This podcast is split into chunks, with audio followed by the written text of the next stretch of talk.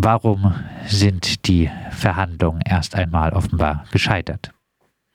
Also gescheitert sind sie noch nicht endgültig. Das entscheidet unsere Tarifkommission am Montag und die wird da sehr ernsthaft drüber beraten und diskutieren, weil das machen wir nicht leichtfertig. Ähm, wir haben gestern verhandelt, wir haben fast bis Mitternacht verhandelt. Das ist ja eigentlich grundsätzlich ein gutes Zeichen, wenn man lange miteinander spricht. Und das Enttäuschende war dann eigentlich, dass man ähm, dann am Ende mit einem neuen Angebot rausgegangen sind, das im Kern materiell keinen Millimeter besser war als das äh, Angebot von der zweiten Runde. Also man gibt irgendwo links äh, ein paar Euro dazu und nimmt dann rechts ein paar Monate weg ähm, und in der Summe kommt das gleiche raus und das ist schon sehr enttäuschend, weil ähm, rund 2000 Beschäftigte in dieser Woche vier Tage an allen vier Standorten gestreikt haben und äh, wir eigentlich dachten, dass das Signal bei den Arbeitgebern angekommen ist, dass das noch nicht reicht. Gerade für die Beschäftigten in der Reinigung, äh, der Speiseversorgung, in der Wäscherei und äh, Transport äh, ist das eine wichtige Tarifrunde. Eigentlich äh, sollten äh, dann, äh, soweit ich weiß, heute noch einmal Verhandlungen für diese Beschäftigten stattfinden. Ähm, heißt, sind auch diese Verhandlungen erst einmal ad acta gelegt?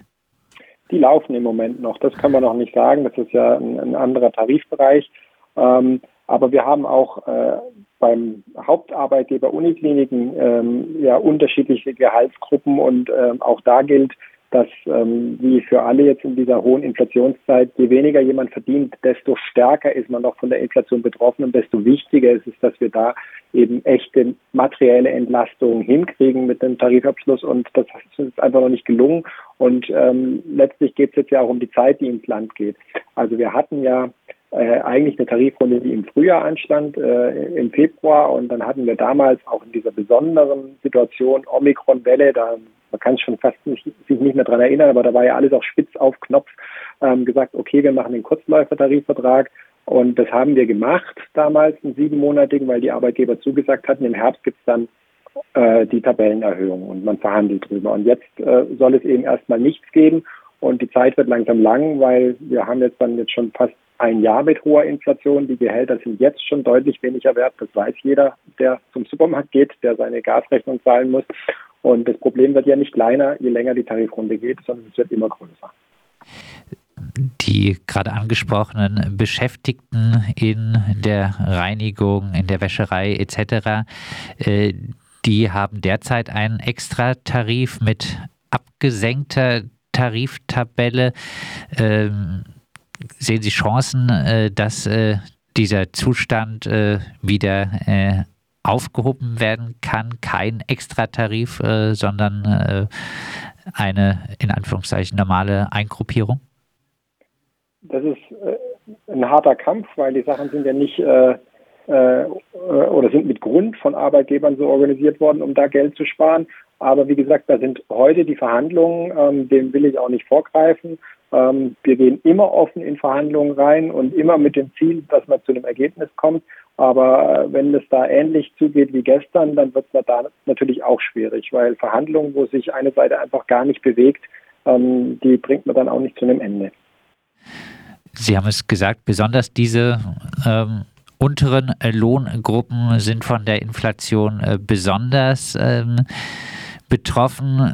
Wäre es nicht seitens der Gewerkschaft vielleicht auch ein Zeichen der Solidarität, sich vielleicht äh, ganz besonders auf diese Lohngruppen zu fokussieren, vielleicht sogar äh, so etwas äh, zu machen, wie äh, wir fordern jetzt äh, etwas weniger in anderen Bereichen der äh, Uniklinik, wo das Problem ja eher die Arbeitsbelastung teilweise als das äh, Gehalt ist, ähm, um äh, dafür für diese unteren Gruppen mehr zu erreichen?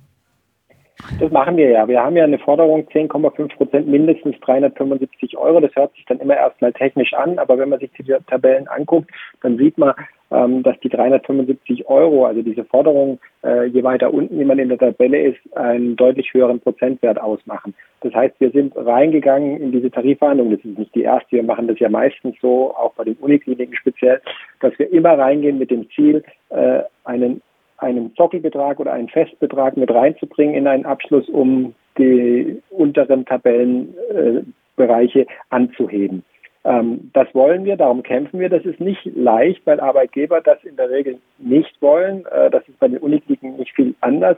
Und ähm, das Angebot von gestern Abend, äh, das ja letztlich dann zum Abbruch der Gespräche geführt hat, äh, war erneut ein reines prozentuales Angebot. Das heißt, ja, es soll zwar Einmalzahlungen geben, die aber, wie gesagt, die gibt es ja nur einmal, wie der Name schon sagt. Das ist dann quasi auch nur ein kurzes Pflaster in der Situation. Aber bei der Tabelle haben sie einen festen Prozentbetrag angeboten und das ist nicht das, was wir wollen. Wir möchten da äh, einen Sockelbetrag oder einen, einen Mindestbetrag eher, ähm, der dafür sorgt, ähm, dass unten eben mehr ankommt als oben. Wir haben, äh, wie gesagt, öfter darüber äh, berichtet, auch die ähm, Psychotherapeutinnen in Ausbildung, PIA, äh, fordern äh, deutliche Verbesserungen. Da hat der sogenannte Arbeitgeber wohl gar nichts angeboten. Ja, was, ähm, was äh, wären denn jetzt in dieser noch laufenden Tarifverhandlung von Seiten von Verdi äh, Mindestanforderungen, um das Ganze weiter fortzusetzen? Also wir verhandeln ja und bei Verhandlungen, ähm, da, da tastet man sich natürlich aneinander ran. Ähm, in der Öffentlichkeit der Presse gegenüber redet man nicht über seine Mindestanforderungen, ähm, weil das gehört an den Verhandlungstisch, das ist klar. Äh, aber die PIAS, das war gestern schon auch ein weiterer Faktor, der sehr, sehr enttäuschend war, weil da auch gar nichts ging. Das machen wir seit dem Frühjahr. Ähm, wir sind da nicht weitergekommen, weil die Arbeitgeber darauf beharren, im Grunde an dem alten System, dass das, sage ich jetzt mal, eine mehr oder weniger Praktikantinnenbezahlung ist, festhalten wollen und sie nicht dafür bezahlen für das, was sie tun und der Ausbildung entsprechend auch äh, bezahlt bekommen müssen. Da sind wir nicht weitergekommen. Der Konflikt ist ja jetzt quasi reingezogen worden in die Tarifrunde und wir führen beides im Grunde jetzt parallel, ähm, haben ja auch beides immer auf dem Verhandlungstisch. Ähm, ich glaube, was es war ohnehin eine tolle Tarifbewegung, die die PIAs an den Tag gelegt haben. Und äh, ich glaube, es ist auch jetzt ganz gut gewesen, dass wir da jetzt auch im Konzert miteinander unterwegs waren, weil es ist schon was anderes, ob eine kleine Gruppe von rund 100 Beschäftigten streikt oder jetzt eben dann 2000 auf der Straße sind. Und wir haben eine enorme Solidarität der anderen Beschäftigten da auch wahrgenommen. Also die Belegschaft hält zusammen. Ähm, sie sind gemeinsam der Meinung, das kann nicht in Ort, das kann nicht so weitergehen, wie die Peers bezahlt werden. Und deswegen ist es für uns auch natürlich ein Knackpunkt ähm, für ein mögliches Ergebnis von diesen Verhandlungen, von denen wir ja leider noch sehr weit entfernt sind. Was würde es bedeuten, wenn die äh, Verdi-Tarifkommission am Montag äh, wirklich das äh, Scheitern der Verhandlungen verkünden würde? Also jetzt ist, äh, waren die Verhandlungen am Donnerstag. Äh, wir beraten am Montag drüber. Wir haben ganz bewusst gestern gesagt, ähm, das muss jetzt nicht sofort passieren. Ähm, das machen wir in der großen Tarifkommission, wo alle äh, mit dabei sind und sehr ernsthaft. Und äh, grundsätzlich gilt bei uns ja immer in Tarifverhandlungen. Ähm, wir sind jederzeit bereit dazu, Gespräche weiterzuführen, äh, wenn die Arbeitgeber bereit sind, sich zu bewegen. Das geht jetzt das geht nach einem Erklären des Scheiterns und das geht auch immer noch dann, wenn das passiert, was nach dem Scheitern kommt. Nämlich wenn das Scheitern erklärt worden ist, dann wird die Urabstimmung eingeleitet, dann werden die Mitglieder gefragt, ob sie bereit sind, ähm, äh, weiter äh, zu streiken. Und wenn da mehr als 75 Prozent zustimmen, dann haben wir nach unserer Satzung ähm, die, die Legitimation, äh, auch länger und unbefristet Arbeitsstreik zu führen. Und ähm, das ist das, was jetzt dann eben passieren kann, wenn es die Tarifkommission am Montag so entscheidet. Und gleichzeitig ist eben auch wichtig, ähm, selbstverständlich sind wir immer bereit, jederzeit weiter zu verhandeln, wenn die Arbeitgeber bereit sind, ihr Angebot zu verbessern. Das haben sie gestern nicht gemacht. Abschließend, äh, ein unbefristeter Streik wäre ja äh, durchaus eine andere Qualität als die bisherigen äh, Warnstreiks. Äh, sehen Sie da innerhalb der Belegschaften äh, eine Bereitschaft äh, dazu? Also wir haben eine, eine sehr große Streikbereitschaft jetzt erlebt. Das waren jetzt ja vier Tage am Stück. Das ist schon ganz ordentlich, aber es ist auch eine ganz besondere Tarifrunde, die wir führen bei, bei dieser Inflation. Und da war viel Streikbereitschaft zu erkennen. Und gleichzeitig ist auch klar, ähm, dass wenn man tatsächlich in eine längere Auseinandersetzung geht, dass man dann die Streikstrategie auch ändert, dass man dann äh, deutlich mehr guckt, äh, was sind Bereiche, die Arbeitgeber treffen. Ähm, das ist dann einfach auch was anderes als so ein Warnstreiktag. Und auch das sind Themen, die wir gründlich beraten werden und ähm, wo wir, glaube ich, auch gute Möglichkeiten haben, Druck zu erzeugen. Ähm, und ähm, dann werden wir sehen, ob die Arbeitgeber es darauf ankommen lassen, dass wir die Situation weiter zuspitzen.